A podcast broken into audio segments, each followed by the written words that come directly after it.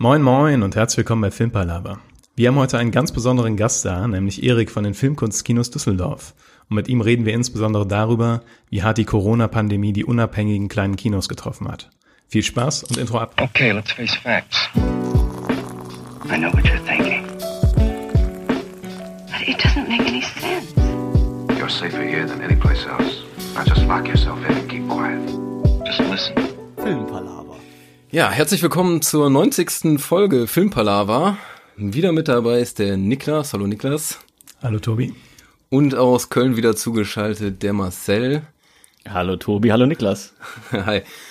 Und äh, zusätzlich haben wir einen Special Guest und zwar den Erik von den Filmkunstkinos aus Düsseldorf. Hi Erik. Hallo, hallo Niklas, hallo Tobias, hallo Marcel.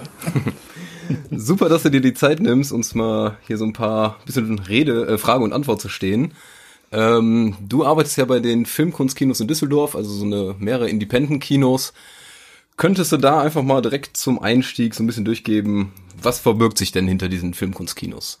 Also ich mache seit ja, fast 20 Jahren die Pressearbeit für die Filmkunstkinos und wir haben fünf Häuser mit insgesamt sieben Leinwänden. Das ist Atelier, das Bambi, das Cinema, das Metropol, habe ich jetzt eins vergessen, und das Souterrain. Und äh, betrieben wird das, äh, wir haben ein Büro und das ist eine GmbH seit Ende der 90er Jahren. Die haben der Udo Heimansberg und der Kalle Somnitz gegründet. Der Kalle Somnitz ist inzwischen auch der Hauptgesellschafter und unser Programmchef. Udo Heimansberg ist in Rente gegangen. Wir haben dann noch einen Geschäftsführer, den Nico Elze. Und ich mache halt alles, was so mit Kommunikation. Wir haben ein Printprogrammheft, den Biograf, wo wir unser Programm äh, haben. Jetzt ruft hier gerade meine Mutter an auf der anderen Leitung. Das ist nicht zu fassen. Ich hoffe, das, ich hoffe, das stört die Aufnahme nicht. Naja. Kein Ähm, Problem. Also der Udo Heimansberg, der hat angefangen mit dem Metropol-Kino in Düsseldorf-Bilk. Das ist in der Nähe auch von der Universität. Und der hat das 1980 übernommen und ähm, hat quasi aus einem Puschen Vorstadtkino eine Art Studentenkino gemacht mit sehr viel Erfolg. Und der Kalle Somnitz hat in den 90ern das Souterrain-Kino übernommen in Oberkassel. Das ist im Café Muggel, unten der ehemalige Kohlekeller. Und ja, dann haben sich die beiden gut verstanden und dann eine GmbH gegründet. Das war tatsächlich erst nur das Metropol und das Souterrain. Und dann kamen peu à peu die anderen Kinos dazu. Das Cinema, ähm, Cinema, wir haben sogar das kommunale Kino, die Blackbox eine Zeit lang betrieben, also nur das Kinoprogramm. Und dann kam halt Bambi und dann so der Rest dazu. Das waren früher Kinos, also das Metropol ist auch das älteste noch bestehende Kino hier in Düsseldorf. Danach kommt, glaube ich, Cinema, Bambi. Und das sind Traditionshäuser. Und wir haben immer versucht, dann auch den, ja, den Charme der Häuser äh, zu erhalten, obwohl immer viel renoviert und umgebaut wird. Ähm, und programmatisch uns halt immer deutlich abgegrenzt, indem wir halt auf Filmkunst, Arthouse gesetzt haben. Ja, also gerade diesen Charme, den, äh, ich glaube, das kann man gut bestätigen. Also Niklas und ich, wir wohnen, sage ich mal, zumindest in der Ecke vom Metropol, das kennen wir Ja. ganz gut. Und das ist ja schon immer mal schöner, in so ein Kino zu gehen, als, sage ich mal, in die größeren Kinoketten. Das ist einfach ein bisschen muckeliger, heimischer. Ja, ist auch das Programm ist halt auch handgemacht. Also wir sind auch da ein mehrköpfiges Team. Zum Teil die Silvia Bahl, die promoviert inzwischen, die schreibt auch Texte. Das machen wir schon alles selber, fahren auch auf die Festivals und wir haben immer so eine schöne Metapher. ähm, Die Unterscheidung zwischen jetzt den Plexen und uns ist, also die Plexen sind dann eher McDonalds und Burger King und wir sind ein kleines Restaurant. Ne? Ähm, wie viele, gut. ja, wie viele Leute sind dann insgesamt ähm, jetzt bei den Filmkunstkinos aktuell so beschäftigt? Ja, ich habe vorhin mal gerechnet. Also im Büro sind wir zu viert. Ähm, ansonsten Rest sind halt 450 Euro Kräfte und jedes Kino hat noch einen Theaterleiter. Also dass wir so auf acht, neun Festangestellte kommen und der Rest dann halt über Aushilfen und Freie dann machen. ne? Das heißt, ihr habt auch viele Studenten oder sowas, die da Ja, bei euch ja arbeiten. gerade an der Kasse und gerade im Metropol ist es schon fast familiär. Also selbst Leute, die dann richtige Jobs haben, können nicht aufhören, im Kino weiterzuarbeiten, wenn es nur noch ein Tag die Woche ist. Ja. Das kennt der Niklas, der hatte mal kurz in einem kleinen Independent-Kino gearbeitet, ne? Ja, im Kino Steinfurt. Ich weiß nicht, ob das irgendwas sagt, aber es war, das war ein kleines. Kino Ja. im Norden. Ja. Und da war es auch so, dass man, also bei mir war es so, dass man ich zuerst die Tickets abgestempelt habe quasi und dann später das Popcorn verkauft habe und dann den Projektor angemacht habe danach. Also das Ja, war ja. die Größe von dem, von dem Kino. Also es ist auch tatsächlich bei uns so, also die Leute schaffen das auch schon mal alleine. Am Wochenende sind es natürlich mehr. Ähm, ansonsten es kommt immer viel Besuch, der auch da ist und hilft und ist halt auch ein sozialer Ort, was natürlich Corona besonders kaputt gemacht hat. Also ich habe auch immer in meiner Pressearbeit so das Herz war immer Kino als sozialen Ort, als Begegnungsort und ja, genau das ist dann den Bach runtergegangen. Das also Ja. kommt hoffentlich wieder, aber das war schon ein Einschnitt. Also ich habe beim ersten Lockdown konnte man sich zeitweise nicht mit mir unterhalten, ohne dass mir die Tränen gekommen sind, weil diese Situation so so absurd war, dass die Kinos plötzlich zu sind, weil man muss sich auch überlegen, dass wir immer spielen. Also wir haben nur Heiligabend zu und dann plötzlich irgendwie monatelang. das, das war schon hart. Und jetzt dann irgendwie, wir haben auch bis so lange wir konnten noch gespielt und dann bis, ich glaube Samstag, Sonntag hatten wir noch Sonderfahren, Montag war dann ja zu dann im November. Ne?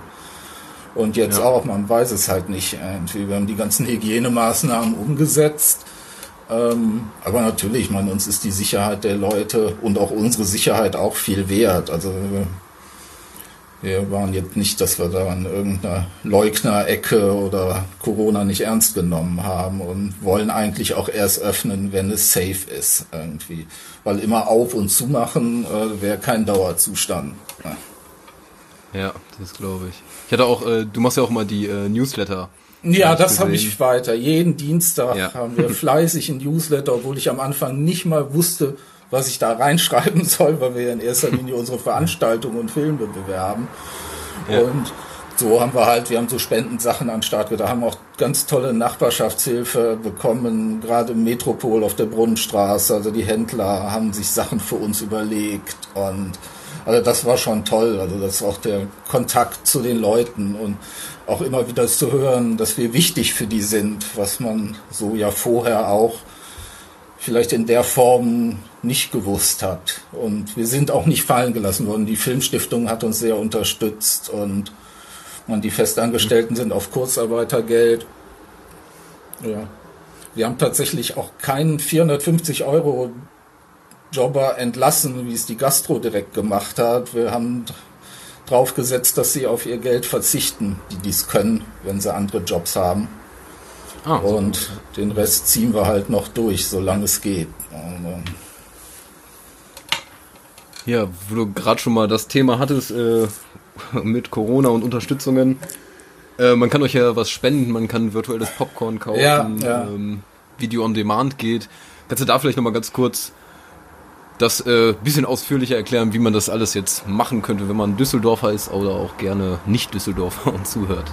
Ja, also tatsächlich spenden und wir sind endlich auch früh dafür gewesen, auch Streaming anzubieten, auch als Kino. Also dieses Kino-on-Demand-Angebot, das gab es auch schon vorher. Wir haben das jetzt auch ausgebaut und haben jetzt auch sogar eine eigene Möglichkeit, Inhalte eben auch anzubieten über unsere Website.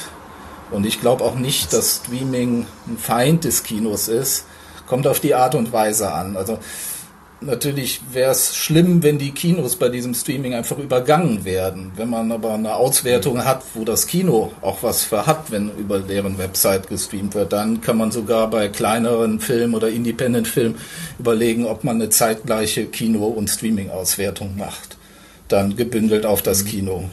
Also dem Kino nichts wegnehmen, sondern dem was geben. Und da sind auch die Streaming-Anbieter ja sehr unterschiedlich. Also Netflix ist halte ich für schwierig, weil da habe ich es auch gesehen, die haben wirklich dem Kino Filme geklaut, weil man kam als Kino auch nicht ran. Wenn man als Netflix sagt, wir möchten hier den Cone-Film Legend of Buster Scrubs spielen, ja, nee, ist unser, haben keinen Verleih, gibt's nicht. Sie haben es dann bei einigen Sachen, bei dem Scorsese und so, haben das dann nachher eine Kinoauswertung äh, zugelassen, haben wir auch mitgemacht, ähm, weil da, da spielen dann ja auch qualitative Gründe eine Rolle. Also es gibt gewisse Filme, auch wenn sie von Netflix produziert sind, die gehören halt ins Kino und das machen wir dann auch schon.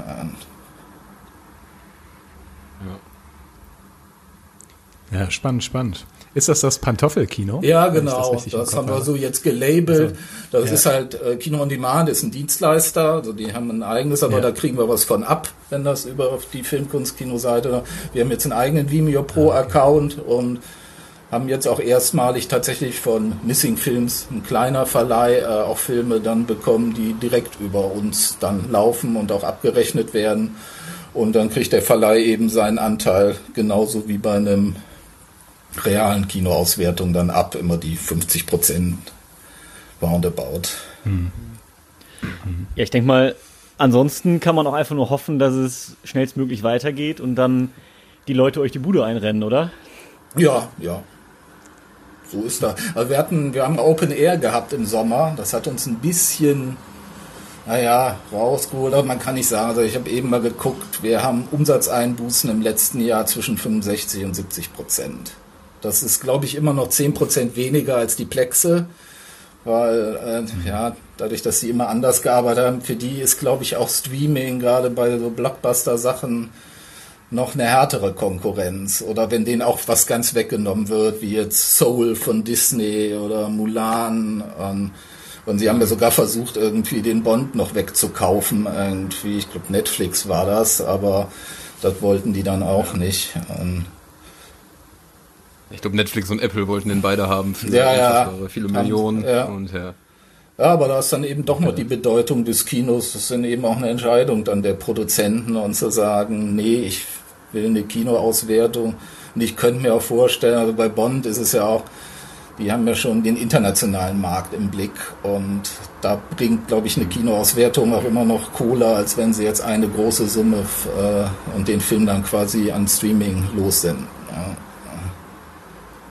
Ja. ja so, Film, so, Filme gehören auch einfach ins Kino. Ne? Also das ist so, die will ich dann auch gar nicht auf der Couch sehen, die will ich im Kino sehen. Und ja. der, der kann ja, Streaming-Dienst das auch nicht ersetzen.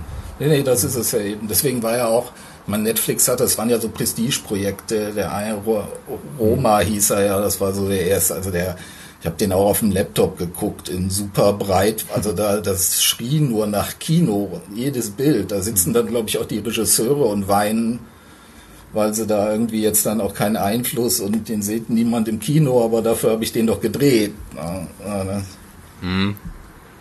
ja. ja, muss man hoffen, dass jetzt äh, wie mit HBO Max, äh, also wo Warner Bros. das jetzt so ein bisschen durchbringen will, dass das jetzt nicht so Oberhand wird oder wirklich dann nur bei diesem Jahr bleibt, äh, die das dann vielleicht wieder ins Kino bringen. Ich meine, schöne Serien und so ist ja auch wunderbar irgendwie. Das könnte dann die Märkte ja auch trennen. Ich finde auch nett, was Netflix zum Teil für tolle Dokus oder so Doku-Miniserien produziert hat, wo sonst ein Dokumentarfilmer, glaube ich, kaum Chance hätte, in der Zeit ein Thema zu bearbeiten, viermal 90 Minuten. Den kürzen sie ja schon ihre 90 Minuten zusammen fürs Fernsehen. Dann. Mhm. Und da hat das, glaube ich, alles Platz. Meine, was natürlich, aber das ist jetzt nicht unser Kinoproblem. Ich glaube, wenn es zu viele kostenpflichtige Streaming-Anbieter gibt, äh, machen die Leute irgendwann zu, denn wie viel mal sollen sie denn 8 Euro im Monat zahlen, irgendwie, um alles zu haben. Da wird es irgendwann schwierig. Es könnte sogar dann sein, dass also dann wieder so dieses Schwarzgucken im Internet irgendwie zunimmt, weil die Schwelle halt niedriger ist und es gar nichts kostet. Weiß ich aber nicht. Also. Ja. Ja, gefühlt ist ja schon der Zenit überschritten, tatsächlich. Es gab die Zeit, wo mit Netflix und Prime eigentlich das die einzigen Anbieter waren, das noch so in Ordnung war. Aber mittlerweile, wo von allen Seiten das kommt, da denkt man auch, ja. also man kann sich auch nicht alle Dienste kaufen. Nee. Also. Das fing ja auch so harmlos an. ich habe auch dann mal als Sky, ich wollte halt Twin Peaks die dritte Staffel sehen, den konnte man nur bei dem, ja, habe ich dann auch einmal im Monat. Jetzt mache ich das auch bei dann immer mal einen Monat und gucke dann, aber kündige dann auch. Also außer jetzt vielleicht bei Amazon und Netflix, die Ja, die kann man durchlaufen lassen. Ja, genau. Aber bei Sky ist immer das- bei mir das Problem, denkt man dran zu kündigen. Ja, ja. ja. Das ist so das Ärgerliche. Da kassieren die durchaus schon mal einen Monat mehr. Und bei Disney wird es auch nicht anders sein. Mein, dann sind dann so Sachen, alle erzählen von The Mandalorian und ich bin halt irgendwie auch Filmfreak und äh, auch da auch sehr breit gestreut, nicht nur Arthouse, ich will das dann sehen. Ja, klar. Total. Ich würde auch gerne nochmal auf eine Sache zurückkommen, die du gerade schon gesagt hast, so, dass sich zum Beispiel ja Netflix und die Kinos da trennen könnten, also quasi mit Serien und Filmen, dass man da, oder Dokumentation und Film.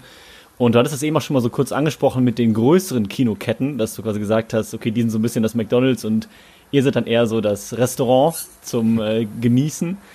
Und da würde ich gerne noch mal näher drauf eingehen, weil ich finde das halt super spannend, dass eigentlich gerade in größeren Städten diese zwei, drei Riesenkomplexe sind, oder teilweise auch nur einer, und dann aber eigentlich ja fünf, sechs, sieben äh, kleinere Kinos. Und würde ich da noch mal fragen, jetzt abgesehen vom, von der Filmauswahl, was denkst du, sind da so die größten Unterschiede von euch zu den großen Ketten? Sicherlich auch, also im einfachsten natürlich die Saalgröße. Unsere Säle sind ja viel kleiner. Also unsere größten Kinos sind das Atelier und das Cinema mit jeweils 190 Plätzen. Und ähm, sie sind natürlich wirtschaftlich, äh, ich sag mal, teurer, weil man braucht auch dann für ein Einzelhaus braucht man einen Vorführer und ein Team und Personal. Und der Plex-Gedanke war halt immer, wir machen das unter einem Dach, da kann man Personal sparen. Wir haben irgendwie zwölf Säle, einen Techniker für die zwölf Säle und einen Theaterleiter, während wir dann halt immer dann mehr brauchen. Aber dafür ist es bei uns eben auch individueller. Das ist dann tatsächlich so wie ja, im Restaurant sitzen oder irgendwie bei Burger King am Computer Touchscreen zu bestellen und sich dann abzuholen. Und das Programm ist auch nicht kuratiert. Die spielen ja alles. Also da ist ja keiner, der jetzt Programm macht oder sagt, passt das jetzt? Und, und oft sind es dann ja auch architektonisch. Die, die haben ja so gar keinen Charme. Die UFA hat es ja in Düsseldorf auch gemacht. Das Cinema zum Beispiel war auch von der UFA betrieben, bevor wir das übernommen haben. Aber die haben dort, das war dann alles so lieblos. Und ja, und dann jetzt haben sie dann diese komischen Paläste dann gebaut. Man weiß nicht, ob ihr den Uferpalast hier in Düsseldorf kennt, wo sie dann jetzt noch die ganze untere Etage dann mit irgendwelchen Spielgeräten vollgestopft haben, so Kaugummi, Flipper, Automaten und so. Wo man auch denkt, na ja, das ist dann schon was ganz anderes. Und gerade der Uferpalast, der hat vor ein paar Jahren auch mal gesehen, ach so, Filmkunst funktioniert in Düsseldorf. Wir machen jetzt auch Filmkunst im Uferpalast. Entweder haben sie dann die untere Säle so Arthouse gelabelt. Das ist voll in die Hose gegangen. Da sind auch unsere Stammbesucher, sind ja öfter auch so Bildungsbürgerpublikum und schon mal was älter. Ja, da kriegen die eben nicht ihr Gläschen Wein und können nicht quatschen. Da stehen die dann neben dem Spielautomaten unten und dann sind dann noch so viele grobe Jugendliche, die um die rumlaufen. Irgendwie da, die sind da einmal hingegangen und dann nie wieder. Du hast gerade mal kurz äh, von dieser Programmplanung äh, gesprochen, ne? Ja. was ihr da so reinsteckt, welche Filme ihr zeigt. Das wird mich, oder das interessiert mich eigentlich schon seit Ewigkeiten, wie da so mal ganz grob der Ablauf ist. Wie ist das äh, mit Filmverleihern? Wie geht's dann in die Programmplanung? Sprecht ihr die Filmverleiher an oder andersrum? Und wie kommt es dann irgendwie zur Veröffentlichung? Also es ist schon so, dass wir Filme spielen, die von Verleihern angeboten werden. Aber das ist auch so ein Geben und Nehmen, dadurch, dass wir eben auch auf Festivals unterwegs sind. Der Kalle Somnitz hat sehr gute Kontakte auch zu Verleihern. Die fragen zum Teil die Verleiher, ob sie gewisse Filme ins Programm nehmen und ins Kino bringen sollen. Ansonsten ist es tatsächlich so, man spricht mit den Verleihern, man bucht die Filme, die man haben will und äh, bekommt sie dann auch, wenn man denn von dem Verleiher für wichtig genug. Da gibt's natürlich auch die Majors, die ein bisschen anders funktionieren als jetzt der kleine Verleih, wo man direkt mit dem Chef spricht. Ich habe da Und direkt hat- anschließend noch eine Frage, Ja. weil. Ja, ja, bitte, Erik. Gerne zuerst. Ja, fr früher war es schon mal schwierig, wirklich äh, man so große Mainstream-Filme von großen Verleihern zu kriegen. Ähm, weil die kannten einen nicht, für die war es dann auch einfacher. Mit einem Anruf haben die quasi die gesamte UCI-Kette in Deutschland gebucht und dann riefen wir an und sagen, wir möchten den aber auch spielen. Das, das war noch ein bisschen schwieriger, als es jetzt ist. Also jetzt haben wir eigentlich überhaupt keine Probleme mehr, eigentlich alles zu kriegen. Manchmal sind die Vorgaben ein bisschen schwierig, dann wollen die, muss man dann aber auch handeln, dann wollen sie irgendwie in der Startwoche vier Vorstellungen und man darf nichts anderes machen und dann sagen wir aber mal, hallo, wir sind ein Einzelhaus, wir haben massig Events, so Metropolitan Opera Übertragungen, das können wir nicht absagen und lassen sie sich aber meist auch drauf ein irgendwie. Oder man geht dann noch in ein anderes Haus zusätzlich rein und so und dann gibt's dann auch den neuen Bond. Irgendwann. Ja. Irgendwann, irgendwann dann mal, ja. In Oktober ist er jetzt, glaube ich, verschoben worden machen sich schon Sorgen ja, um, das Smart, was, um das Smartphone, was er benutzt, was natürlich gesponsert ist, weil das schon vollkommen veraltet ist im Vergleich jetzt zu den neuen Modellen durch die lange Zeit. Jetzt gäbe es keine anderen Probleme. Das sind die wirklich wichtigen Fragen gerade. ähm, Erik, was ich noch fragen wollte, ähm, Thema eben äh, Filmauswahl. Ähm, ich habe so erlebt, dass gerade die Independent-Kinos auch so ein bisschen der Vorreiter waren und auch immer so ein bisschen das Alleinstellungsmerkmal hatten, dass sie eben Filme auch in Originalsprache gezeigt haben. Und da wollte ich jetzt mal fragen, fand da immer eine Art Vorauswahl statt, welche in Originalsprache gezeigt werden und ja, und welche nicht? Und wenn ja, woran hat sich das orientiert? Und seid ihr der Meinung, dass sich die großen Kinos das von euch abgeguckt haben? Sagen wir so, es hat auch ein bisschen was mit der Digitalisierung der Kinos zu tun. Äh, damals, als das noch 35 mm Kopien waren, gab es vielleicht von gewissen Filmen eine Original mit Untertitelkopie für Gesamtdeutschland. Da fingen wir an, so Vorpremieren zu machen in Original mit Untertiteln, weil die Kopie war dann danach weg. Und dann hat man nur noch die deutsche Kopie, wurde dann gestreut. Jetzt beim Digitalen auf Festplatte sind natürlich alle Sprachen soweit mit drauf, so dass dann eben auch man dann entsche kurzfristig entscheiden kann, ob man Original mit Untertiteln spielt. Und so machen wir es ja auch. Wir teilen das jetzt auf, haben mal in den Kinos so einen bestimmten Tag, wo wir dann Original mit Untertiteln zeigen. Aber auch, ja. Also wird das tendenziell besser angenommen, also die äh, originalsprachigen Filme, oder ist das wirklich so typenabhängig. Äh, zum, also ich würde jetzt nicht drauf setzen, Filme, wo es auch eine deutsche Synchronfassung gibt, nur ein Original mit Untertiteln zu zeigen.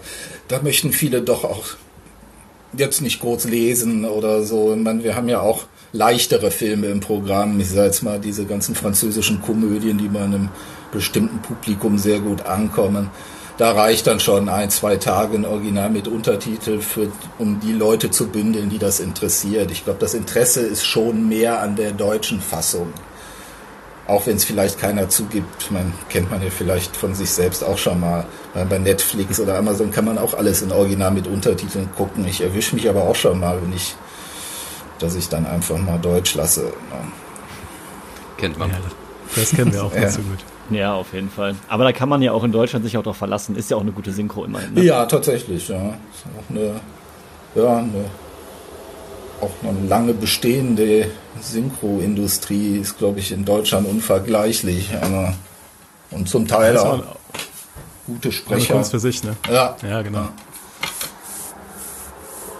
Was mich mal interessieren würde, ähm, wenn wir jetzt mal Corona außen vor lassen würden und ähm, mich würde interessieren, wie ging es denn in Filmkunstkinos, ähm, bevor Corona ausgebrochen ist? Also kann man schon sagen, dass in Düsseldorf die Kultur so stark ist, dass ihr schon einen gesunden Stand habt? Ja. Oder habt ihr eher die Probleme, die so die kleinen Kinos auf dem Land haben, dass sie quasi nicht die, das Publikum ziehen? Nee, tatsächlich ging es uns da ganz gut. Also, gerade mhm. so in der letzten Zeit war nicht immer so, natürlich Höhen und Tiefen. Kann, war schon mal ein schlechtes Jahr dabei, aber es wurde eigentlich immer besser. Und es war auch so, das war immer so ein bisschen die Gefahr, dass unser Publikum überaltert und dann irgendwann mhm. vielleicht wegstirbt.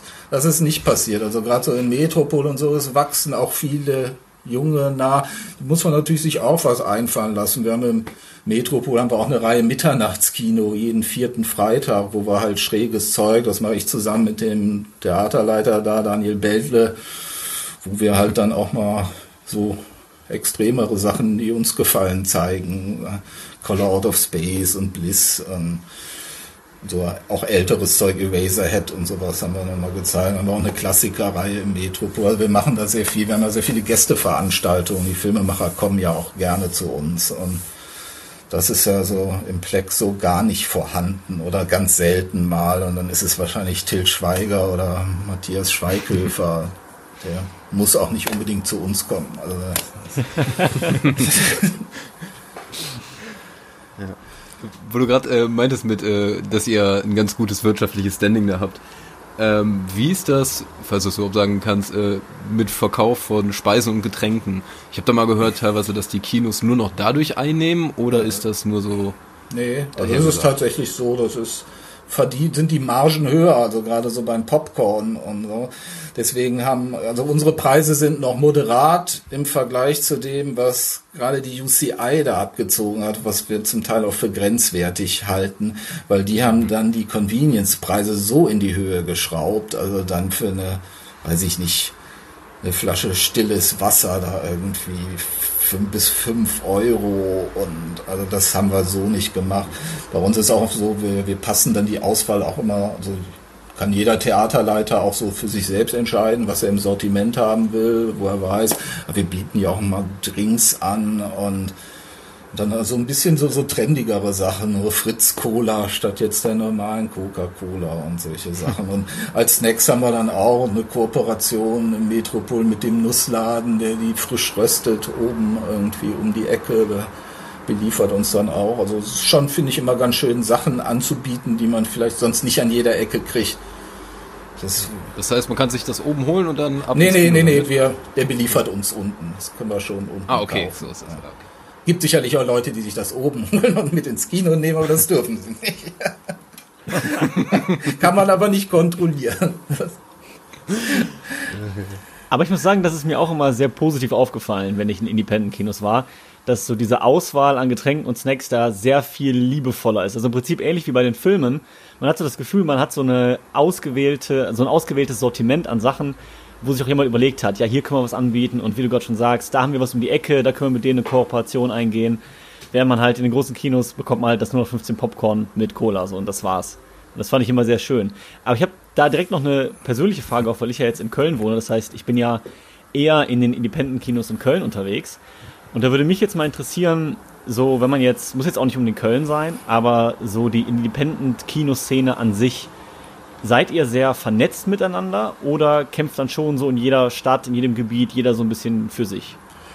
Äh, nee, also wir sind schon vernetzt in den unterschiedlichen Städten. Also die Kölner Kollegen, also Christian Schmalz vom Offboard, wir, wir kennen uns sicherlich auch durch die Filmstiftung. Wir werden ja dann auch anders als die Multiplexe, werden wir ja gefördert und das sind ja, sagen wir, die jährlichen Programmprämien. Man bekommt quasi Geld für das Programm, was man macht, rückwirkend. Und und das ist dann eben auch, das ist dann die Belohnung für eine gute Programmarbeit, die ja auch viel mehr Arbeit macht und, und eben dann auch, dass man einen hohen europäischen Anteil hat. Also das, wir, wir sind schon auch, ich weiß nicht, wie es aussehen würde, wenn wir nicht auch gefördert werden würden. Jetzt sowieso, aber jetzt auch Corona mal außen vor, ist Förderung schon wichtig für uns. Ja.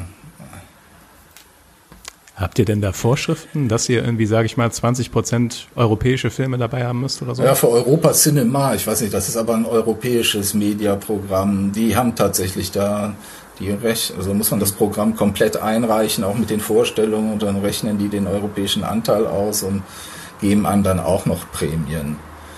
Bei der Filmstiftung glaube ich nicht. Auch beim Bund und BKM gibt es auch immer noch Förderungen. Ähm, und die haben auch, also die Filmstiftung kann man in NRW, sind wir da wirklich auch gut mit denen aufgestellt. Das sieht zum Beispiel in Niedersachsen schon ganz anders aus. Die haben auch so eine Art Filmstiftung, aber die ist bei weitem nicht so großzügig und so schnell. Also die Filmstiftung hatte sofort nach dem ersten Lockdown sich Sachen überlegt mit Soforthilfen, haben die Programmprämienpreise vorgezogen, die sind sonst im November und dann haben sie gesagt, nee, jetzt gibt's das Geld irgendwie für letztes Jahr, kriegt er jetzt schon und so. Also die haben uns nicht hängen lassen.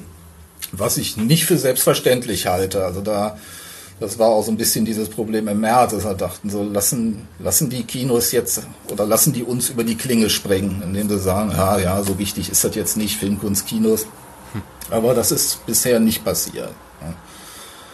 Also wir kriegen auch so Kurzarbeitergeld. Es gibt einige, die natürlich mit dran, in dem Biograf zum Beispiel geht es im Moment nicht so gut, weil die sind jetzt ja auch nicht zwangsweise geschlossen worden. Das ist, ich weiß nicht, kennt ihr das? Das ist so ein Heft, liegt in den, es ist auch Schauspielhausen, alle sind da drin vertreten, ist kostenlos.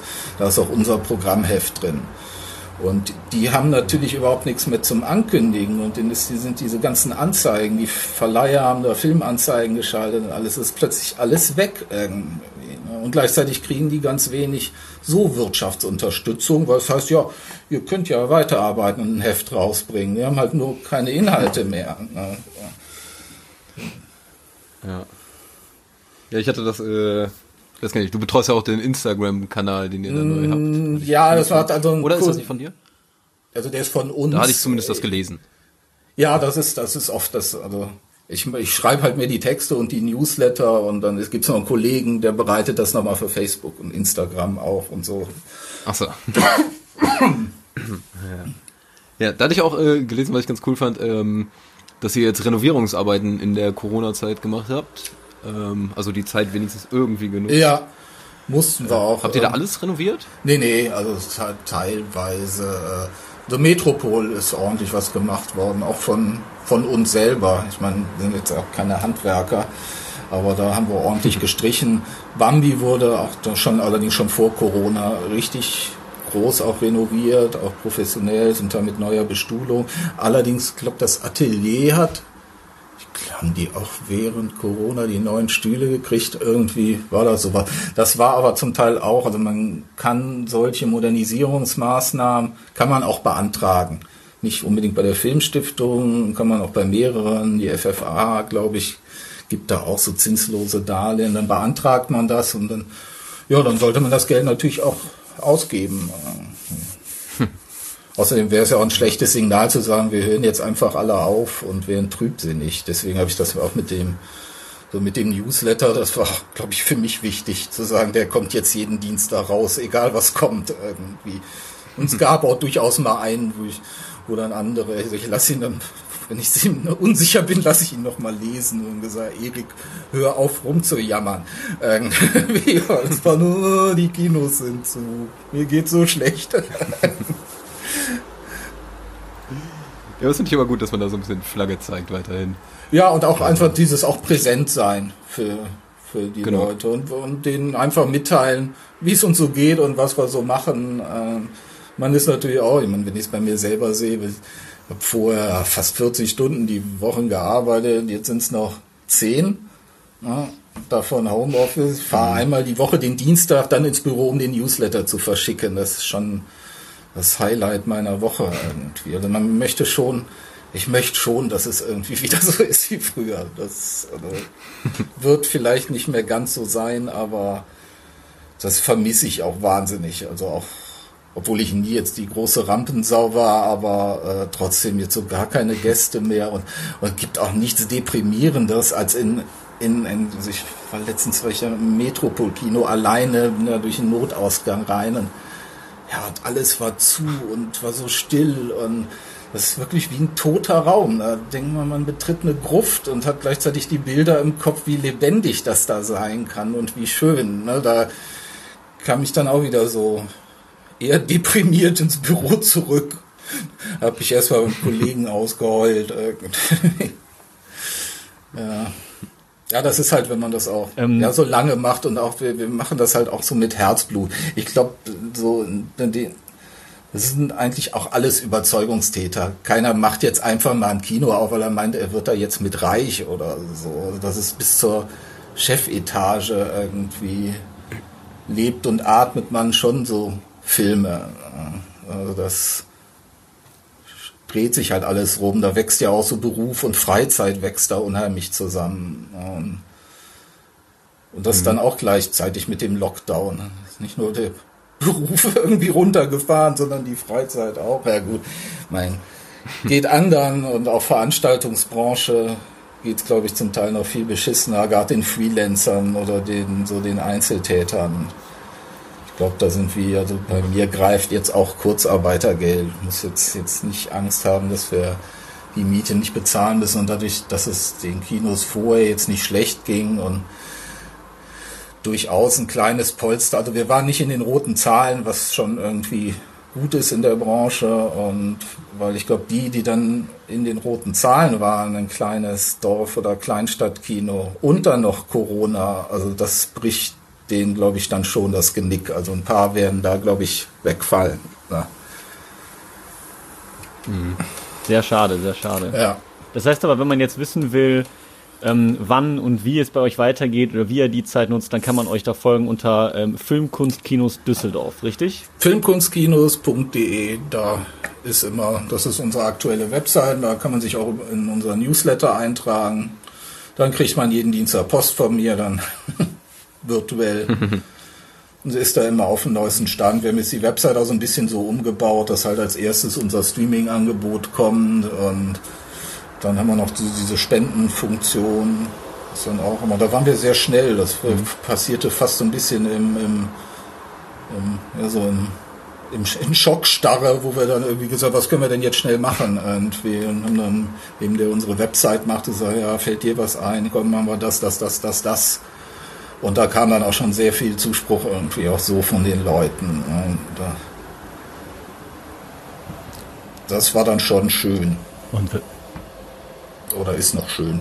und wenn man jetzt mal so, ja, und wenn man jetzt mal so auf die nächsten Monate guckt, also die Hoffnung besteht ja, dass ähm, es im Sommer spätestens, sage ich mal, wieder zur Eröffnung kommt. Ja, ger und gern, alle hoffen, glaube ich, auch, dass die Kinos dann wieder öffnen. Ja, gerne früher. Also ich glaube, so wie wir sind, wir werden, Ja. wir werden aufmachen, wenn wir können. Weil das haben wir auch schon nach dem ersten Lockdown, obwohl es da gar keine Filme gab im Juni, da haben wir dann auch noch schnell so irgendwelche Klassiker gezeigt. Lief auch nicht immer gut. Wäre wahrscheinlich mit der Unterstützung günstiger gewesen, erst im Juli aufzumachen. Haben gesagt, wenn wir aufmachen können. Und jetzt haben wir dann auch die Hygienemaßnahmen soweit alle umgesetzt. Das ist dann eben auch für die Leute, auch wenn jetzt nichts Großes dabei rumkommt, irgendwie. Damit, damit man es nicht verlernt, irgendwie, war dann auch für uns wieder schön. Was dann hatten wir sogar auch schon wieder so Gästeveranstaltungen und dann plötzlich mit Maske. Ich habe ne, manchmal mache ich auch die Moderation und Ansprachen, wenn wir einen Gast haben, so vor den Vorstellungen. Das habe ich dann auch einmal mit Maske gemacht irgendwie. Das war auch das erste Mal und das war komisch. Also, doch gerne, ich Ja, renne auch gerne auf Gäste zu und will denen die Hand geben. Das ist mir auch noch passiert im Juni. Nein, das, das, ich, das fällt mir dann im letzten Moment, ziehe ich dann die Hand weg. Das wird genauso unfreundlich, aber die Leute wissen meistens, wie es gemeint ist. Ich glaube, das ist jedem passiert am Ja. Anfang. Ja, auf jeden Fall. Ich denke auch. Ja. Habt ihr eigentlich so, ähm, ich weiß nicht, jetzt vom reinen Blick her, habt ihr so absolute Stammgäste? Ja. Oder das auf jeden Fall? Ja, viele. Also ich, ich merke es jetzt vor allen Dingen, ich, ich führe so auch, ich gucke mir immer so die Spenden an, was so bei PayPal irgendwie reinkommt. Also da sind wirklich, wirklich auch treue Seelen dabei, die uns jede Woche irgendwie was geben. Das sind dann auch die, die dann mal Mails schreiben. Einige Namen kenne ich noch von, wir haben auch immer mal so Verlosungsaktionen gemacht bei so Sonderveranstaltungen, schon mal 20 Karten verlost und, und, und dann hat man ja immer die E-Mail-Adressen und da kam mir sehr viel bekannt vor. Ähm, Das ist dann, glaube ich, schon ein harter Stamm und einige kennt man auch, die gehen ein, zweimal die Woche ins Kino, ähm, kommen dann auch zu uns. Und man hat Ja. direkt, die können auch mit uns quatschen über Filme und alles oder auch mal sagen, wieso spielt der so ein Blödsinn irgendwie. Also es ständig ist dann eine Auseinandersetzung dran. Das ist halt so ein sozialer Kino dann als sozialer Erlebnisort oder wie man es dann bezeichnen möchte. Ne? Ja. Ja, Erik, wenn du äh, schon sagst, ähm, also als sozialer Begegnungsort, du machst das jetzt seit 20 Jahren und du meintest auch vorhin, da verschwimmt dann irgendwann auch so ein bisschen Beruf und Freizeit ineinander. Das heißt, du hast mit Sicherheit ein verdammt großes, riesiges Filmwissen und Filmrepertoire im Kopf. Und es würde mich natürlich wirklich interessieren, hast du noch einen Film, wo du sagst, das ist so dein, dein Lieblingsfilm? Oder so zwei, drei Filme, die dir so spontan in den Sinn kommen, wo du sagst, das sind für mich die besten Filme, die ich in meinem Leben so gesehen habe? hab. Ja, ich meine, das wechselt immer schon mal und das sind sicherlich mehrere. Immer wenn ich dann einen nenne, fällt mir dann später ein, dass ich den anderen auch hätte nennen müssen. Aber da ja gerade Weihnachten war, ich bin ein sehr großer Fan von dem alten Frank Capra, ist das Leben nicht schön. George Bailey und mhm. immer wenn ein Glöckchen klingelt, bekommt ein Engel seine Flügel. Ich finde den toll irgendwie. Der ist auch ein, ist ein ganz großartiges Drehbuch meiner Meinung nach. Das, und in der Zeit, ansonsten, ich ich bin auch nicht nur so auf Arthouse festgelegt, muss ich sagen. Also ich habe da sehr breit, sagen, und jetzt von den Eltern, ich mag auch Blues Borsas, nicht, nicht nur die total hehre, schwierige Filmkunst. Ne. Hast du auch ein Guilty Pleasure, was das angeht? Äh, also, ich kenne mich relativ gut mit dem deutschen Sexfilm der 70er Jahre aus. Schul Schulmädchenreport und so ein Zeug. Und bin auch da, da geht's dann eher wieder ein bisschen in diese Richtung Mitternachtskino. Äh, in der Blackbox gibt's Mondo Bizarre, da habe ich nichts mit zu tun, aber ich kenne den Mark Ewert. In Gelsenkirchen gibt's Bujo Omega. Also es gibt so einen kleinen Kreis, ich nenne es mal einen Exploitation-Film, Freunden die dann auch übers Web und über Facebook irgendwie gut vernetzt sind. Und ich weiß, dass unser Programmchef am Anfang, glaube ich, auch mal zum Teil fürchterlich entsetzt war über, also was ich für schlimme Filme kannte oder schlechte Filme. Und das zum Teil dann auch immer so, so meinte, wo, wo nimmst du, du leitest das von ganz komischen anderen Filmen her, aber du hast recht. so, wenn wir über Filme dann auch aktuelle dann gesprochen haben. Ne? Man gehört ja auch mit dazu. Ne? So. Ganz kurz, apropos äh, schlechte Filme, fällt mir gerade ein, hast du zufällig Tal der Skorpione geguckt? Sagt dir das der, Ja, der Titel sagt mir was und ich meine sogar, dass sie uns den angeboten haben. Das, der ist noch nicht so alt, ne? ja? War, Sehr froh, dass ihr den abgelehnt habt. Ja, ja, das war mir, also das war selbst was mein, also ich bin jetzt nicht so, ich bin da schon so ein bisschen retro. Also alles, was so 70er, 80er ist, okay. Also später habe ich dann schon, auch so bei aktuelleren Sachen, auch das, was der Krekel dann auch gemacht hat, dieser Robin Hood in 3D, also das fand ich doch schon alles eher grenzwertig. So, das macht mir dann keinen Spaß. Vielleicht ist es bei mir auch so ein bisschen so ein Nostalgiefaktor. Ich habe mir dann halt nachher die Filme, wo ich mir als kleiner Junge am Schaukasten immer die Nase platt gedrückt habe von den ganzen schlimmen Filmen, die ich nicht sehen durfte, äh, weil ich noch nicht 18 war. Das hat sich irgendwie so eingebrannt. Deswegen findet man so knallige Plakate und sowas und dann glaube ich immer ganz schön. Den Punkt Teil der Skorpione kam ich auch nur drauf, weil Marcel der hat tatsächlich äh, eine kleine Gastrolle in dem ja. Film gehabt. Bezahlt? Ja, äh, hat, wird bezahlt? Nein, nein, nicht, nein, nein. Natürlich nicht. Aber ich musste meiner Verteidigung sagen, es war direkt an meiner Schauspielausbildung und da war eben der, der Name Ralf Richter mit dabei und mir wurde eben ja, gesagt, ich ja. habe eine Szene mit Ralf Richter und dann will man ja erstmal Material sammeln. Also nimmt man erstmal alles mit. Ich hätte mir im Leben nicht träumen lassen, dass der Film mal sechs Jahre später im Kino landet. Ach, haben naja. wir so lange gebraucht. Wir hatten mal, ich komme auf den Titel nicht mehr, auch irgendwas mit Hölle, hatten wir wirklich mal eine große Premiere im Atelier, wo, wo wirklich, da waren Claude Oliver Rudolph, der Semmelrugger und das war auch kein guter Film. Und die haben einen Die haben auch alle mitgespielt übrigens. Ja, ja, das ist, ich weiß, das ist irgendwie so eine bestimmte äh, Clique. Also ich kann da jetzt mit den Filmen nicht so viel anfangen. Und die Premiere war auch sehr schwierig, weil das war so, so nah da auch irgendwie.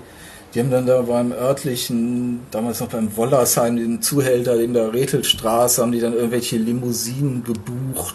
Und da muss er auch wahnsinnig hinter vorsichtig sein. Die haben nämlich, also die neigen dazu, sowas nicht zu bezahlen.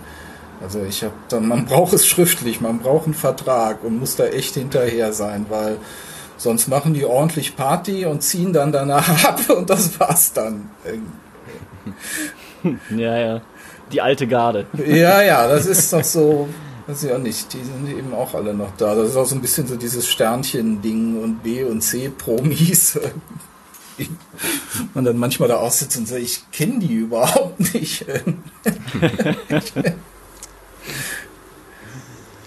Guckst du eigentlich ähm, die Filme, wenn du ins Kino gehst, gehst du dann in die eigenen Kinos einfach oder sitzt du hinten mit drin und guckst den Film mit oder wie machst du das? Also es gibt für Filme, die neu gibt's Pressevorstellungen. Das ist zwar, also das sind spezielle Termine, da wird die Presse dann von den Verleihern eingeladen, das ist meist vormittags, das machen wir auch im Atelier.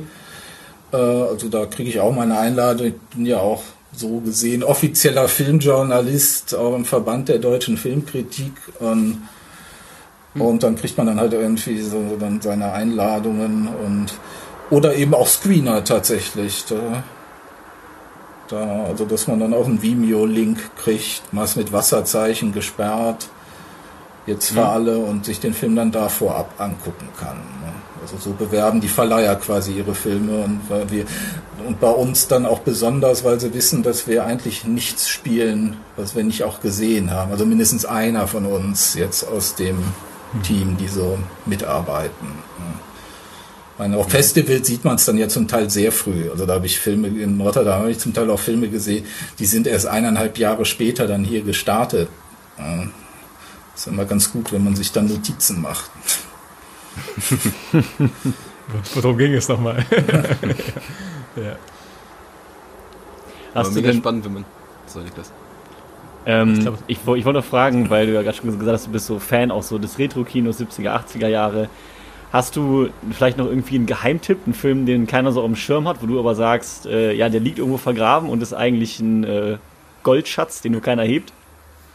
Bestimmt, aber fällt mir gerade nicht ein. Also ich habe tatsächlich als letztes, wo ich doch sehr begeistert war, mir nochmal John Carpenters Die Klapperschlange bzw. Escape from New York angeguckt und fand den würdevoll gealtert und eigentlich auch noch richtig cool. Also ich fand, den konnte man sich wirklich noch angucken und er wirkte auch noch frisch.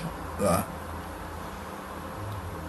Ansonsten, ach, gibt bestimmt, bestimmt ganz tolle und viele Perlen in der Zeit. Selbst, selbst bei Exploitation oder Sachen gibt es zum Teil mal. Ich meine, wir haben dann im Mitternachtskino haben wir immer mal sowas gezeigt, zum Beispiel auch Malastrana oder alte Gialli-Filme aus den 70ern die ja dann auch einen Bezug ein bisschen zu diesem das Geheimnis der grünen Stecknadel haben wir gezeigt, weil war so, so diese, diese Schnittmenge von Edgar Wallace und Gialli-Filmen, die durchaus was miteinander zu tun haben.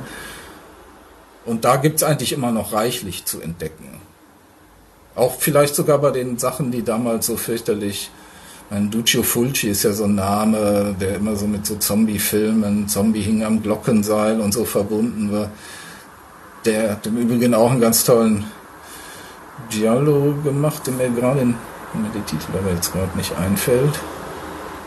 Und auch aber die Sachen sind, also wenn man sie jetzt heute rückblickend anguckt, merkt man zumindest, dass sie originär für die Kinoleinwand gemacht wurden. Ne? Und und auch mhm. durchaus so, so ein, immer so einen surrealen Touch haben. Man die vielleicht gar nicht, man damals, als man sie das erste Mal fand, man die wahrscheinlich so grausam grafisch, dass es das alles nur darauf fokussiert hat. Ja, aber durchaus auch andere Qualitäten. Na. Ja, aber ist doch ein guter Tipp schon mal. Da waren noch ein paar Sachen mit dabei, bevor man sich jetzt den Fast and Furious 10 anguckt, ja. vielleicht mal schauen, okay, was gibt's denn alles schon, was eigentlich qualitativ viel hochwertiger ist, was äh, man nur nicht so am Schirm hat. Und es kommt ja auch sehr vieles auf Blu-ray raus. Also da es, es gibt ja ein paar Label, also wo man fast blind, Kinokontrovers, Bildstörung, äh, die auch alte, schöne Sachen, ich meine hier äh, Obsession zum Beispiel ist auch, sind tolle alte Sachen, auch mit tollen Berlin-Aufnahmen. Ähm, sind da sogar richtig gut besetzt. Also, ja, könnt mal gucken. Unser Mitternachtskinoprogramm ist, der, ist da sehr ist da sehr bunt irgendwie, wo wir da auch noch ein paar Sachen ausgegraben haben. Zum Teil inklusive Kontakt zum alten Produzenten, von dem man gar nicht wusste, dass der noch lebt, um die Rechte zu besorgen der, die, der nicht mal wusste, dass dieser Film von ihm produziert und er die Rechte hat auf Blu-ray erschienen ist in einer sehr schönen Auffassung und uns dann gesagt hat, ja, könnt ihr im Kino spielen, aber ihr müsst mir aus der Blu-ray in DCP, das ist dieses Digital Cinema Package, das ist das digitale Kinoformat, müsst ihr mir da draus machen. Haben wir dann auch gemacht. Dann durften wir den Film auch spielen. Der wollte kein Geld von uns. Stark. Ja, das ist so. Ich meine, das macht die Arbeit eben dann auch so schön. Da passieren schon immer. Man wird auch noch im Sommer hat sich die Tochter von Maria Schell hat sich irgendwie bei uns gemeldet. Die hat hier an der Komödie Theater gespielt. Marie-Therese Relin heißt die. Und äh, ist auch, die macht in Bayern auch so Kinogeschichten auch begleitet und Lesungen und alles Mögliche. Und die war sowohl beim Filmmuseum als auch bei uns und möchte dann, ich glaube, gibt irgendein Jubiläum mit ihrer Mutter und dann ist sie auch dabei und begleitet das und wir gucken mal, ob wir eine Maria Schell-Reihe äh, zusammenkriegen. Das ich habe halt gerade schon auf jeden Fall fleißig mitgeschrieben, weil ich sag mal, wir gucken zwar alle gerne Filme, aber ich glaube, wir haben nicht so ein langjähriges äh, Filmwissen aufgebaut. Ich habe mal kurz reingehört. Es war schon, es klang sehr Mainstream-lastig für meine Ohren. ja, aber ja. Zu, zu, unserer Verteidigung. Aktuell hat man ja auch nicht mehr so die Möglichkeit, so, weil, ich meine, man kann ja gerade nur das konsumieren, was ja. halt Netflix so an den Kopf schmeißt quasi. Ja. Ähm, ich glaube, so vorher, so in der ersten Folge hatten wir auch oft mal Folgen, wo wir halt Filme vorgestellt haben aus der Independent-Szene die eben jetzt nicht ja. so in den Mainstream-Kinos liefen. Also eigentlich ist es auch unser Anspruch. Ich glaube, wir hatten auch teilweise die, die Anfrage von Hörern, wenn ich mich da richtig erinnere, wieder äh, mehr in die Richtung zu gehen. Und wir werden das doch bestimmt wieder tun, wenn die Möglichkeit dazu da ist, auf jeden Fall. Ja, ist auch schön, das irgendwie thematisch ein bisschen zu bündeln. Ich meine, ich mache das jetzt beim Streaming, habe ich jetzt, wenn ich dann den Monat Disney Plus habe, fing ich dann auch Star Wars und habe ich dann Zeitlicht. Mhm.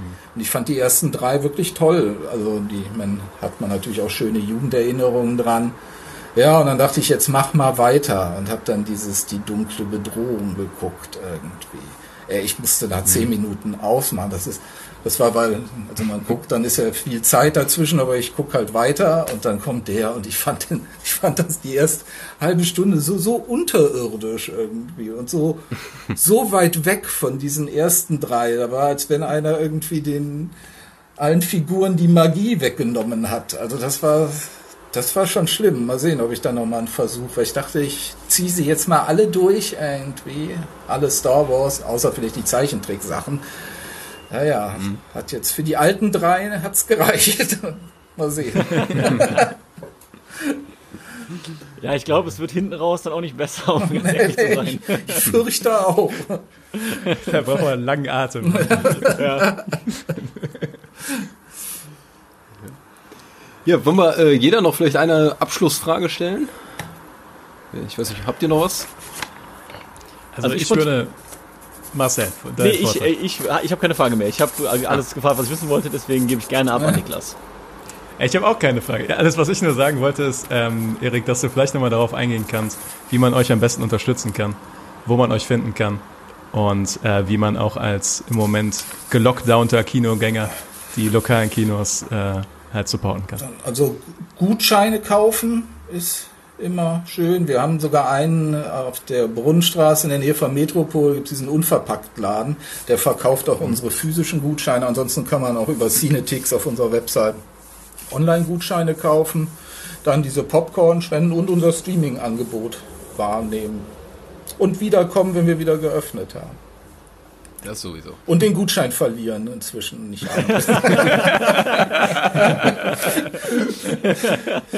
nee, also das hilft alles schon. Mehr ist uns auch tatsächlich so, so nicht, so mehr kann man glaube ich nicht mal. Wir hatten sogar mal auch einen To-Go-Verkauf mal als Sonderaktion gemacht mit, mit Popcorn. Das lief sehr unterschiedlich in den Kinos, war so zur Weihnachtszeit. Mhm. Ähm, aber das war aus. Also man muss halt irgendwie präsent bleiben. Wir überlegen im Moment auch, was wir mit unseren schönen Schaukästen machen können. Irgendwie. Weil ich hasse leere Schaukästen und da muss irgendwas rein. Und dann hatten wir dann auch schon mal so Anfragen. Das hat bisher alles noch nicht so geklappt. Ähm, ja. Hm. Könnt ihr nicht vielleicht so alte, coole ja. Kinoposter da reinpacken, die man dann vielleicht für ein paar Euro sich ersteigern kann oder so? Das haben wir. Wir haben ein Plakatverkauf unten im Metropol, im Moment natürlich nicht. Aber dann müssten wir auch ein paar Klassiker-Plakate haben. Ich weiß auch nicht, ich bin da nicht auf dem aktuellen Stand. Ich habe so während des Lockdowns, muss ich ehrlich gestehen, gehe ich nicht so gerne an unseren Kinos vorbei. Irgendwie. auch weil die geschlossen sind. Das ist Verständlich. Das Ich hätte sonst noch äh, dann eine Abschlussfrage, wo wir jetzt auch gerade bei dem Unterstützen waren. Ihr habt ja dieses Pantoffelkino, also diese Video-on-Demand-Angebote. Hättest du da jetzt spontan eine super Empfehlung? Die Empfehlung würden wir drei uns dann auch eiskalt reinziehen. Ah, den habe ich selber allerdings noch nicht gesehen, aber ich mag Luisa Heyer sehr gerne. Jetzt gerade ganz aktuell dieser Live in Concert Volume 2, also es gibt keinen Volume 1. Das ist, glaube ich, eine ganz, charma gibt es eine ganz charmante Geschichte, die, glaube ich, auch so nur so in einer Kneipe spielt, wo sich Leute so unterhalten. Bisschen wie so ein, eine deutsche Variante von Coffee and Cigarettes. hat, Coffee and Cigarettes, dachte ich auch direkt dran. Ja. Ja, ja. Und das aber dann halt sehr deutsch und mit einer tollen Hauptdarstellerin. Luise Heyer hat allerdings hat auch die Mutter gespielt in diesem Harpe Kerkeling. Der Junge muss an die frische Luft. Groß wird man sicherlich noch einiges von hören. Dann nehmen wir den auf jeden Fall mit und äh, besprechen den mal in den nächsten Folgen, würde ich sagen. Ja, Genau, der bietet, ich glaube, Bela, Bela B. von den Ärzten hat auch einen Gastauftritt und sind und so noch ein paar bekannte Leute dabei. Stimmt ganz charmant. Cool. Ja, da würde ich sagen, ähm, vielen, vielen herzlichen Dank. Mega cool, dass du dir die Zeit genommen hast. Jo, gerne. Hat Spaß gemacht. Auf jeden Fall. Spannend und lustig. Ja. Sehr informativ, wirklich ist es, ich finde es sehr spannend, mal so ein bisschen da dieses Inside-Wissen äh, zu hören, weil das bekommt man sonst einfach nicht und hat mir sehr viel Freude gemacht. Ja, schön. Kannst ja dann auch mal, wenn du in der Nähe bist, einfach im Metropol mal vorbeikommen, mal Hallo sagen. Sehr, sehr gerne. Das werden wir gewiss machen, Tobi, ne? Wir definitiv, ja. Ja. Durchaus, nach, letzte Mal war- durchaus mal nach mir fragen. Ich stehe sehr oft versteckt hinten in so einem Gang in der Nähe des Vorführraums. Ich glaube, das, Merken wir uns. Ja. das letzte Mal im, im Metropol waren wir, als wir die Leuchtung geguckt haben, oder? Tobi? Das kann gut sein, ja. Fantastischer Film, fand ich super. Aber ähm, das war, glaube ich, das letzte Mal, dass wir im Metropol waren. Ja. Wart ihr beim Mitternachtskino mal dabei oder ist das nicht so euer? Noch nie. Ich, glaub, ich glaube nicht. Ja, wir haben das immer so mit den Zeiten. Das ist auch sehr unterschiedlich erfolgreich, was sicherlich auch an unserer Filmauswahl liegt. Und wir waren oft sehr, wir waren oft sehr spät. Also das war dann freitags 23.30 Uhr, manchmal 23.45 Uhr. Wäre vielleicht vor, weiß ich nicht, 30 Jahren kein Akt gewesen mit Spätvorstellungen, aber inzwischen sind ist den Leuten das oft dann schon zu spät. Dann kommen sie nicht mehr nach Hause, die Bahn ist weg und so. Aber wir können ja laufen. Genau. Ach so. Das, Ja, das kriegen wir auf jeden Fall mal hin. wohnt, äh, Ja. Nee, und machen eigentlich auch, wenn, wenn wir es schaffen, entweder der Daniel oder ich gibt vorher eine Einführung und da stellen wir dann auch vor, was wir so noch vorhaben und ja, wäre schön, wenn er da mal vorbeikommt. Definitiv, ja. Ja, dafür komme ich sogar noch mal nach Düsseldorf. Ja, Alles super. klar. Dann echt nochmal herzlichen Dank. Ähm, und vielleicht machen wir ja in einem Jahr nochmal einen Podcast und da erzählen wir darüber, wie super es mittlerweile läuft. Genau. Dann hab, nur leider habe ich dann überhaupt keine Zeit mehr dafür. Dann wollen wir das hoffen. Nein, das kriegen wir schon hin. Okay. Sonst müsst ihr eben im Kino mal vorbeikommen und aus dem Kino was machen. Ja, oder Also, so. äh, auch richtig. das überlegen richtig wir. cool. kann man auch durchaus mal die Gäste fragen und so, die sind bei uns immer alle sehr. Oder wenn eine schöne Sonderveranstaltung mit Gast ist. Ja, wir Schauen hatten wir sogar mal. mal überlegt, dass wir so kleine Umfragen nach dem Film machen von so Ja. Leuten, die wir nicht kennen. ja. Nehmen wir mit. Gut, Gut, dann würde ich Okay. sagen, sind wir hier am Ende und ich würde sagen sagen, immer so schön, wir rappen das ab. Alles klar. Rap, Rap, Rap.